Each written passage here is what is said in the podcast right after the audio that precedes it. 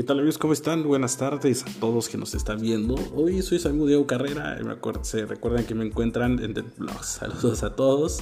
Aquí nos están mandando comentarios todos los amigos, por supuesto. Vamos a hablar un poquito sobre eh, el municipio de San José Tenango en estas fechas importantes sobre la Feria del Guasmole. Es una fiesta cultural tradicional 100% originaria aquí de San José Tenango, en la cual ustedes pueden venir a disgustar eh, los famosos platillos eh, de, diferentes, de diferente elaboración a través del guasmole. El guasmole es una fruta, pues muy, un fruto o digamos una planta en la cual se consume a través de tamalitos, a través del caldito.